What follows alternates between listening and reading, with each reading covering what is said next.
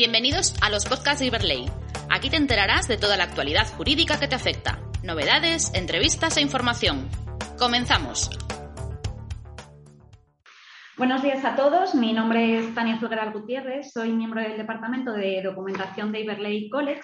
y junto con mi compañera Tamara Pérez, también miembro del Departamento de Documentación, a través de este webinar intentaremos ofreceros unas pinceladas que nos permitan acercarnos a la regulación de las medidas cautelares en el orden civil.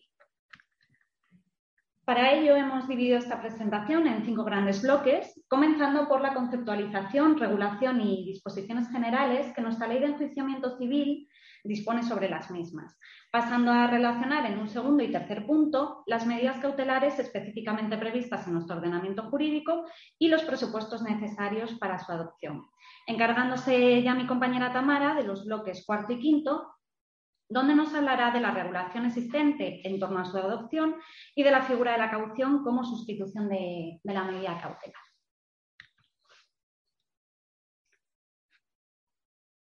La regulación de, las medidas cautelares se lleva a cabo a través de un conjunto unitario de preceptos, concretamente en los artículos 721 a 747 de la Ley de Enjuiciamiento Civil, sentándose de esta manera sus presupuestos y procedimientos de forma clara, pero de manera genérica, de modo que, tal y como más adelante comprobaremos, no nos encontramos con un régimen abierto, o sea, perdón, nos encontramos con un régimen abierto de medidas cautelares y no un sistema de número limitado o, cerrado, ¿vale? Ahora bien, tal y como se resalta en la diapositiva, y si bien es cierto que con la reforma de la ley de enjuiciamiento civil eh, se han unificado las disposiciones referentes a la regulación de las medidas cautelares, no podemos olvidar los preceptos relativos a las medidas cautelares específicas contempladas para algunos procesos civiles especiales. Eh, la principal característica que nos encontramos en la mayoría de estas excepcionalidades se erige a tenor de la, de la posibilidad de que las medidas cautelares puedan ser adoptadas de oficio, circunstancia esta que entra en contraposición con una de las características propias de cualquier medida cautelar que podamos definir con carácter común y que es la exigencia de la solicitud de instancia de parte para, su adopción. En este sentido, podemos destacar las medidas cautelares relativas a la capacidad de las personas, aquellas que sean necesarias en los procesos de filiación, paternidad y maternidad, la intervención del caudal hereditario y, fuera ya de estos procesos especiales relativos al derecho de familia, también encontramos como medida cautelar el embargo preventivo previsto para, el juicio cambiario. Con respecto a su objetivo y, final, y finalidad, las medidas cautelares fueron recogidas eh, por nuestro legislador con el objetivo de afianzar el derecho a la tutela judicial efectiva, reconocido en el artículo 24 de la Constitución española. Así que, sentado a lo anterior, podemos establecer el carácter intrínsecamente instrumental que las define al constituirse como aquel conjunto de armas eh, que nuestro ordenamiento jurídico otorga a quienes litigan en un proceso judicial o pretenden hacerlo, ¿vale? Con el fin de que mediante su adopción estos puedan obtener determinadas garantías acerca de la efectividad de las medidas que se impongan en la resolución que en su día de respuesta a, la, discrepancia planteada. Asimismo, eh, debe tenerse claro que la finalidad de las medidas cautelares no responde a la, obtención de una tutela judicial efectiva rápida y provisional, ¿vale? Sino que se constituyen como un pedimento de, carácter accesorio vinculado a la tutela que se pretende en el procedimiento principal, del que dependen y el que determina su alcance y contenido, sin que pueda hacerse de las medidas cautelares un procedimiento principal en sí mismo.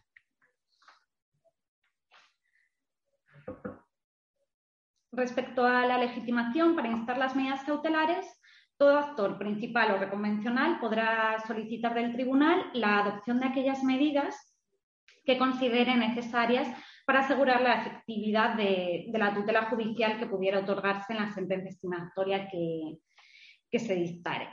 En este sentido, y tal y como advertimos, con carácter general y a salvo de las medidas cautelares contempladas para los procesos civiles de carácter especial a los que hemos aludido en la anterior diapositiva, las medidas cautelares no podrán ser adoptadas de oficio ni tampoco dispondrá el Tribunal de Libertad en su adopción, ¿vale? Toda vez que la ley establece la, prohibición de que, se impongan, de que se impongan medidas más gravosas de, las solicitadas por, el actor. Respecto a la posibilidad de que el demandado no reconveniente eh, que solicita la desestimación de la demanda pueda interesar la adopción de las medidas cautelares, eh, la respuesta es negativa, ¿vale? Puesto que, como dice el auto eh, dictado por, la Audiencia Provincial de Madrid, este carece de, legitimación para, para proponerlas.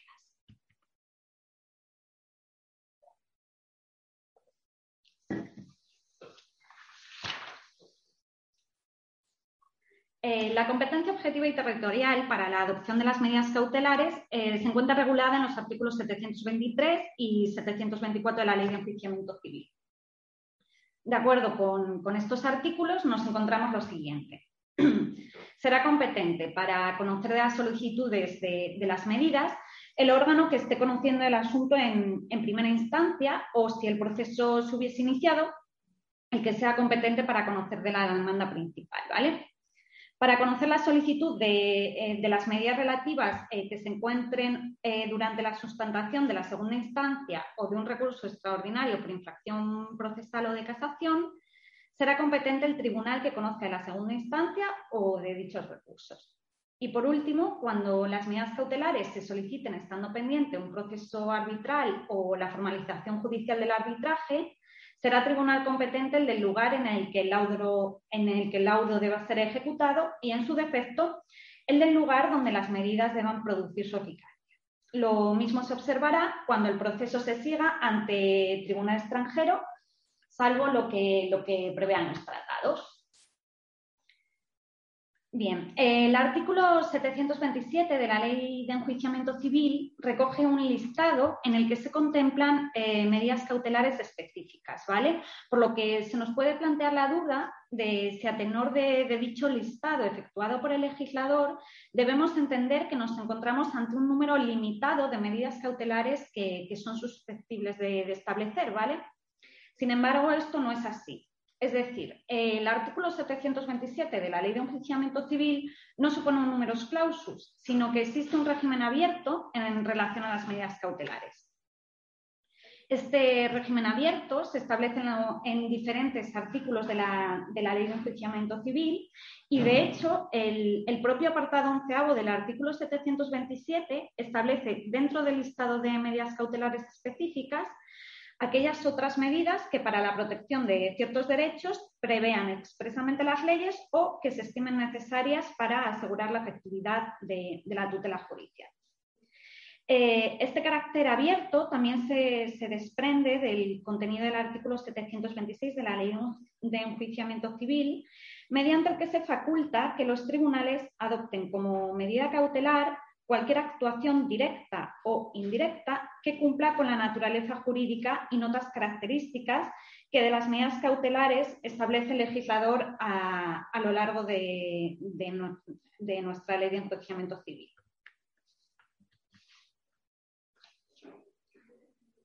Pasamos ahora a hacer mención de aquellas medidas cautelares que, entre otras, resultan susceptibles de adopción en un proceso civil y que se encuentran explícitamente mencionadas en la Ley de Enjuiciamiento Civil, empezando para ello por, el embargo preventivo de bienes, que se constituye como medida cautelar de aseguramiento por excelencia y en el que la situación jurídica cautelable atiende a pretensiones de condena que consistan en la entrega de, eh, cantidades de dinero o de frutos, rentas y, cosas fungibles computables en, metálico por aplicación de, de precios ciertos. Eh, con esta medida se, pretende evitar encontrarnos con que el demandado esté en situación de insolvencia una vez resuelto el, procedimiento principal, ¿vale? Así, eh, por ejemplo, esta medida cautelar resultaría la apropiada para garantizar el cobro de, las cantidades que se fijen en el expediente de jura de cuentas. Eh, la medida cautelar relativa a la intervención y administración judicial tendrá lugar cuando se pretenda la entrega de bienes cuyo valor principal resida en, la productividad. Lo que se busca a través de esta medida es garantizar el, mantenimiento de esa productividad y para ello eh, puede pedirse la, intervención judicial o la administración judicial. Eh, la medida cautelar relativa a la intervención judicial responde al principio de injerencia mínima, por lo que únicamente se controlan los actos de, administración que realice el demandado, mientras que por su parte en la administración judicial se nombra eh, un administrador que sustituye al demandado en las decisiones de administración del bien. Por lo que optar por, una u otra forma de, adopción de, dicha medida eh, va a depender, dependerá de, la necesidad de asegurar la efectividad de la sentencia a, la vista de los intereses en conflicto, ¿vale? Eh, por su parte, el depósito de cosa mueble será la medida idónea a adoptar en aquellos supuestos en los que lo que se pretenda sea la entrega de una cosa mueble eh, que se encuentre en posesión del demandado. Eh, lo que se persigue evitar con la solicitud de esta medida cautelar eh, es que la futura sentencia de condena a entregar la cosa devenga imposible, bien porque el demandado transmite la cosa de, modo irrevendicable, bien porque la haga, desaparecer. Por último, eh, cabe advertir que cuando procedamos a la solicitud de esta medida, es necesario atender a, lo dispuesto en los artículos 626, 627 y 628 de, de la Ley de Enjuiciamiento Civil, eh, mediante los que se establecen las consideraciones que habrán de, tenerse en cuenta para el depósito de la cosa, las responsabilidades y los gastos de, dicho depósito. el apartado cuarto del artículo 727 establece como medida cautelar eh, la formación de inventarios de bienes en las condiciones eh, que el tribunal disponga. La generalidad de esta norma deja a la apreciación judicial la determinación de la situación jurídica cautelable, aunque debe referirse a casos en los que el conocimiento de los eh, bienes que integran un patrimonio sea determinante para, la efectividad de, de, la sentencia que llega a dictarse. ¿vale? El apartado quinto del artículo 727 eh, recoge la posibilidad de que como medida cautelar se proceda a anotar preventivamente eh, la demanda cuando ésta se refiere a bienes o derechos susceptibles de, inscripción en, los registros públicos. Ahora bien, eh, cabe advertir que, si bien es cierto que se exige que para su adopción recaiga sobre alguno de los supuestos de la ley hipotecaria, su tramitación se realizará siempre de conformidad con los requisitos procesales establecidos en la Ley de Enjuiciamiento Civil, ¿vale? Es decir, la anotación preventiva de la demanda no debe entenderse como una medida cautelar de, eficacia registral, ¿vale? Sino procesal, tratándose eh, de una medida adoptada en el marco de un proceso con el único objetivo de garantizar la eventual ejecución de la resolución que, que en su día se pudiera dar. Eh, por su parte, con, la previsión contenida en el apartado sexto del artículo 727 de la Ley de Enjuiciamiento Civil, el legislador da cabida a situaciones jurídicas que carecen de, derechos registrados o, registrables, pero no es que la publicidad resulte útil para, el buen fin de la ejecución. Así, por ejemplo, y aunque la anotación preventiva de, la demanda de impugnación de acuerdos sociales no se prevé expresamente, sí cabría incluir dicha solicitud dentro de, la medida prevista en este apartado. Eh, recoge como, medida cautelar eh, el apartado séptimo del artículo 727 de la, de la Ley de Enjuiciamiento Civil, la orden judicial de, cesar provisionalmente en una actividad, la de abstenerse temporalmente de llevar a cabo una conducta o la prohibición temporal de interrumpir o de cesar en la realización de una prestación que viniera llevándose eh, a cabo. Es decir, eh, a través de estas medidas provisionales, pretende el legislador asegurar la tutela de condenas a obligaciones de, hacer y, de no hacer. Eh, por su parte, eh, la intervención cautelar de los ingresos constituye una medida cautelar eficaz para determinar el, lucro que ha obtenido y que obtiene quien, por ejemplo, eh, realiza una actividad ilícita de propiedad intelectual, ¿vale? Complemento de la cual es el depósito de ellos, garantizando un menor riesgo de, incumplimiento económico por, por, insolvencia, pretendiéndose garantizar, eh, al igual que ocurría en todas las medidas cautelares anteriores, la efectividad y ejecución de una eventual sentencia estimatoria de una pretensión eh, económica. En el apartado noveno se recoge la medida cautelar consistente en el depósito de ejemplares de, obras u objetos. Eh, con este tipo de medida, lo que el legislador pretende es garantizar la tutela judicial que pudiera otorgar una sentencia estimatoria por infracción de las normas eh, sobre propiedad intelectual e, e industrial. Eh, de otro lado, eh, la medida cautelar consistente en la suspensión de acuerdos sociales resulta idónea en aquellos supuestos en los que la pretensión ejercida en el proceso principal es la impugnación de un acuerdo societario. Sin embargo, eh, no, toda, pretensión de, nulidad en el proceso principal podrá presuponer la suspensión. El legislador ha fijado, para, evitar abusos que podrían repercutir en el orden eh, societario, un supuesto de legitimación cualificada, exigiéndose que, el demandante o demandantes representen al menos el 1 o el 5% del capital social, según si la sociedad demandada hubiere o no emitido valores que en el momento de la impugnación estuvieran admitidos a, negociación en el mercado secundario eh, u oficial. Eh, bien, por, último, y tal y como ya hemos advertido antes, no se cierra la posibilidad de incluir necesidades nuevas que necesiten diferente cobertura cautelar para la protección de, ciertos derechos. ¿vale? Y por este motivo, el legislador contempla en el apartado onceavo del artículo 727 la posibilidad de llevar a cabo aquellas medidas que prevean expresamente las leyes o que se estimen necesarias para asegurar la, efectividad de, de la tutela judicial. Bien, pasamos ya al bloque tercero, en el que nos encontramos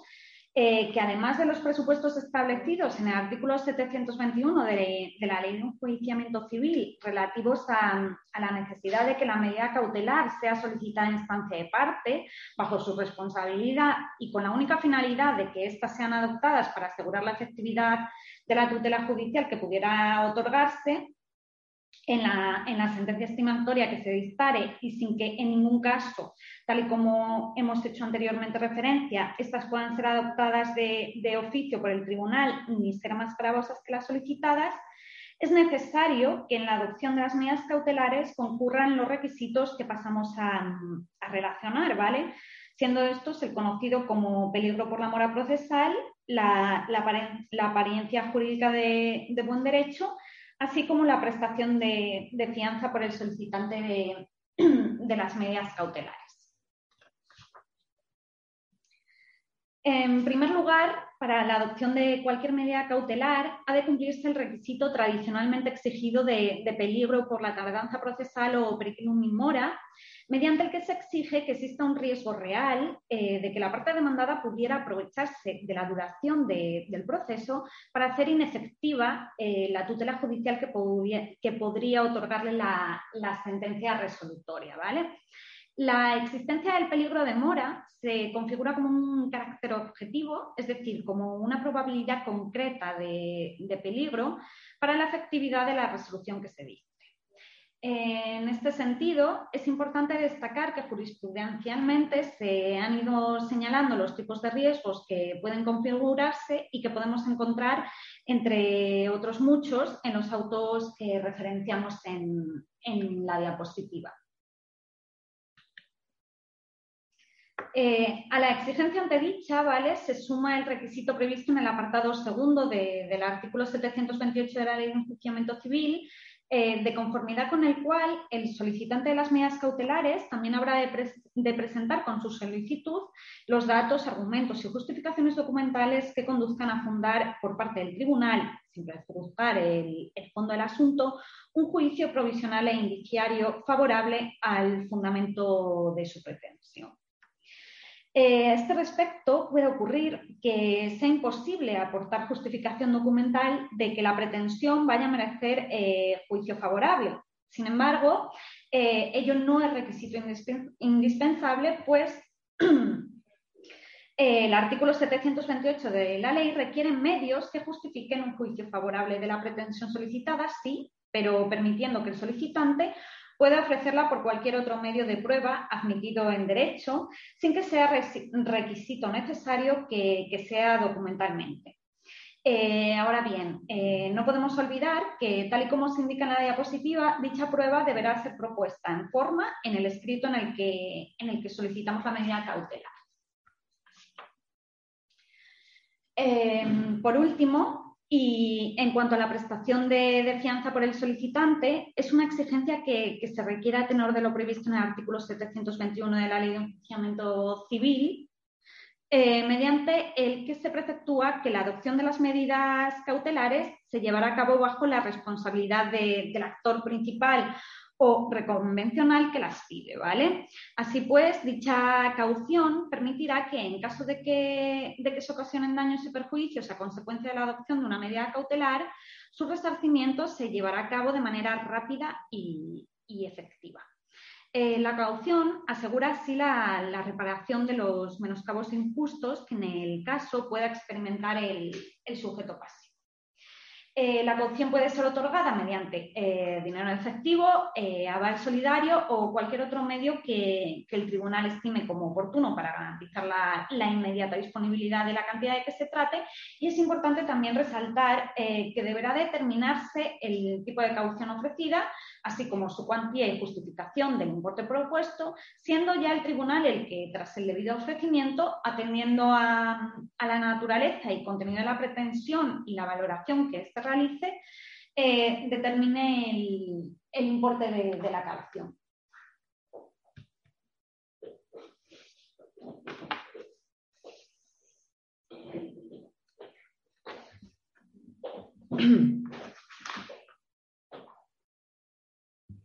Buenos días a todos. Ya en, lo que se refiere a este cuarto bloque relativo a,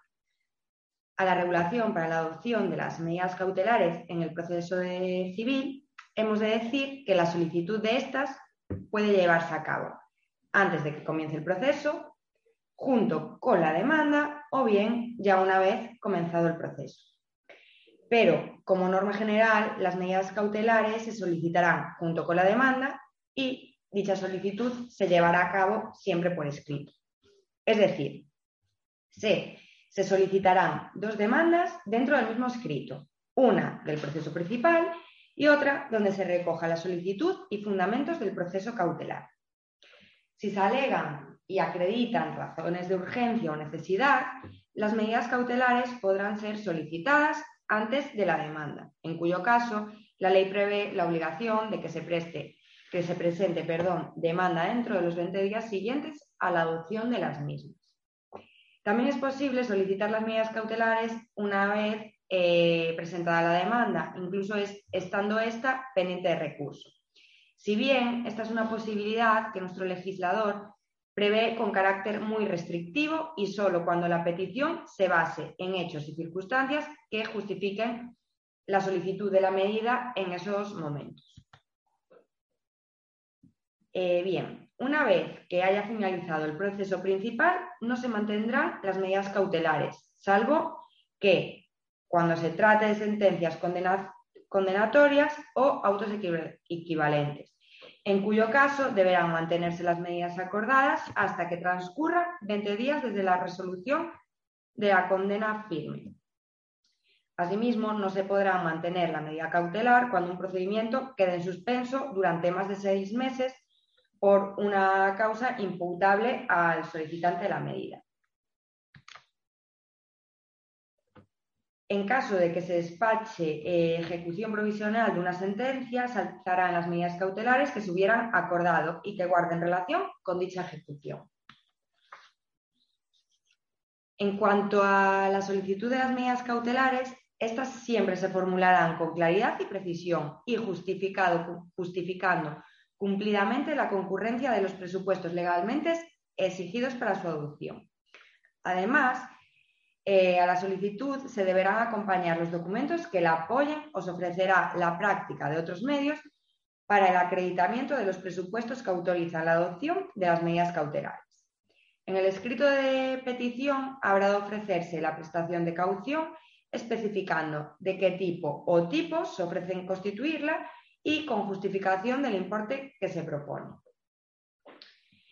Con respecto al plazo para hacer efectiva la caución, eh, la ley de enjuiciamiento civil no dispone nada al respecto, por lo que tendremos siempre que atender a la decisión del tribunal para hacer efectiva dicha, dicha caución. En cuanto al procedimiento para la adopción de las medidas cautelares, una vez ya recibida la solicitud del letrado de la Administración de Justicia mediante diligencia, en el plazo de cinco días contados desde la notificación de aquella al demandado,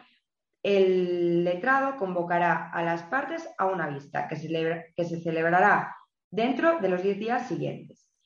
sin necesidad de seguir el orden de los asuntos pendientes cuando así lo exija la efectividad de la medida cautelar.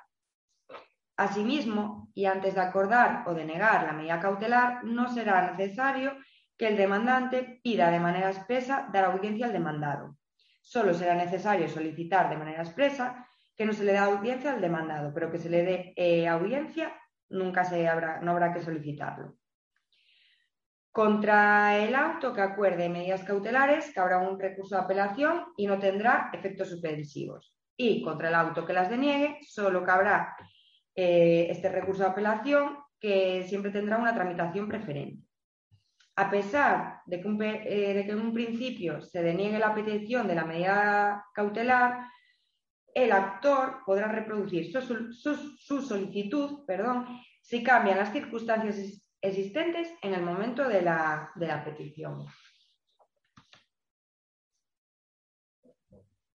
La ejecución de la medida cautelar se llevará a cabo de oficio y empleando para ello los medios que fueran necesarios. Si se, hubiere, solicitado como medida cautelar el embargo preventivo, se procederá para su ejecución conforme lo que dispone la ley de enjuiciamiento civil para los embargos decretados en un proceso de ejecución. Pero en este caso, sin que el deudor esté obligado eh, a la manifestación de los bienes. Si se hubiere solicitado como medida cautelar la Administración Judicial, se procederá conforme a los artículos 630 y siguientes de la Ley de Enjuiciamiento Civil relativos a la Administración Judicial. Y si lo que se hubiese solicitado como medida cautelar fuera la anotación preventiva, se procederá conforme a las normas del, registro correspondiente.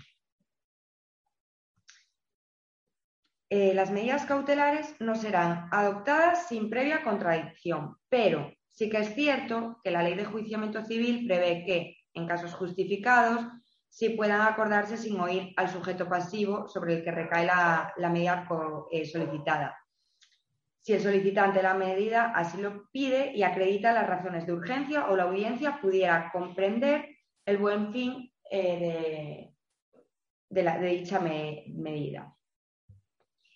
En aquellos supuestos en los que el tribunal haya dictado autoestimando que, concurra, concurren en los requisitos legalmente exigibles para la adopción de las medidas cautelares sin la audiencia del demandado, éste podrá formular oposición en el plazo de 20 días contados desde la notificación del autor que acuerda las medidas cautelares.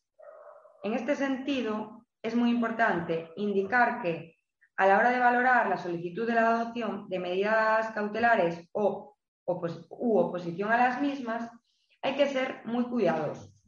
pues en el caso de que se alzaren las medidas cautelares, se condenará al actor en costas y al pago de los daños y perjuicios que la adopción de las medidas cautelares le hayan podido causar.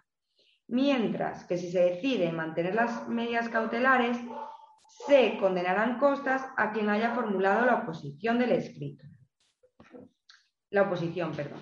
Del escrito de oposición siempre se dará traslado al letrado de la Administración de Justicia y al solicitante y se convocará a las partes a una vista, en la que se practicarán las pruebas propuestas y que resulten admitidas por el tribunal, a excepción de la relativa al reconocimiento judicial, que si el juzgador la considera relevante y no es posible llevar a cabo eh, su práctica en dicho momento, deberá llevarse a cabo en un plazo de cinco días. Una vez celebrada la vista, el tribunal, en el plazo de cinco días, decidirá en, formato, en forma de auto sobre la oposición y el mismo será apelable sin efecto suspensivo. Las medidas cautelares podrán ser modificadas alegando y probando hechos y circunstancias que no pudieron tenerse en cuenta al tiempo de su concesión o dentro del plazo para oponerse a ellas. Y una vez el letrado de la Administración de Justicia reciba la solicitud de modificación y previa notificación de la solicitud al otro litigante, convocará a las partes a una vista en la que éstas podrán exponer ante el tribunal lo que a su derecho convenga. En cuanto al alzamiento, una vez absuelto el demandado en primera o segunda instancia, el letrado de la Administración de Justicia ordenará el alzamiento de las medidas cautelares adoptadas si el recurrente no solicitase su mantenimiento o la adopción de alguna medida cautelar distinta en el momento de interponer el recurso contra la sentencia. Así pues, ante una sentencia desestimatoria y salvo circunstancias excepcionales que justifiquen el mantenimiento de la medida cautelar, debe producirse el alzamiento de las mismas. Al debilitarse a consecuencia de la existencia de esa sentencia absolutoria, uno de los requisitos esenciales de las, de las medidas cautelares, como es la apariencia de, buen derecho. En los casos en, que, en los que la estimación de la sentencia fuese parcial, el tribunal, con audiencia a la parte contraria, decidirá mediante auto sobre el mantenimiento, alzamiento o modificación de las medidas acordadas. Por lo que, en primer lugar, el levantamiento de la efectividad de la medida cautelar es automático, pues se trata de un efecto legal inherente al pronunciamiento desestimatorio de la pretensión que se quería garantizar y, en segundo lugar, la exigencia de que el demandado haya resultado asuelto ha de ser entendida en el sentido de desestimada la concreta pretensión que con la medida cautelar adoptada se garantizaba, de manera que no se exige una, no se exige una íntegra desestimación de la demanda, sino exclusivamente de la pretensión tutelada cautelarmente. Y finalmente, y una vez firme la sentencia absolutoria, sea en el fondo o en la instancia, se alzarán de oficio por el letrado de la Administración de Justicia todas las medidas cautelares adoptadas.